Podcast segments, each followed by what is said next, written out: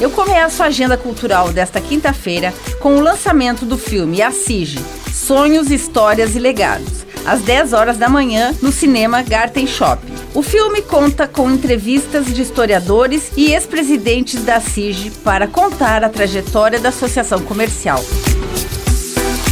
Às 8 horas da noite tem a apresentação de solistas da mostra acadêmica dos alunos e professores da Escola de Música Vila Lobos, da Casa da Cultura, no Teatro Juarez Machado.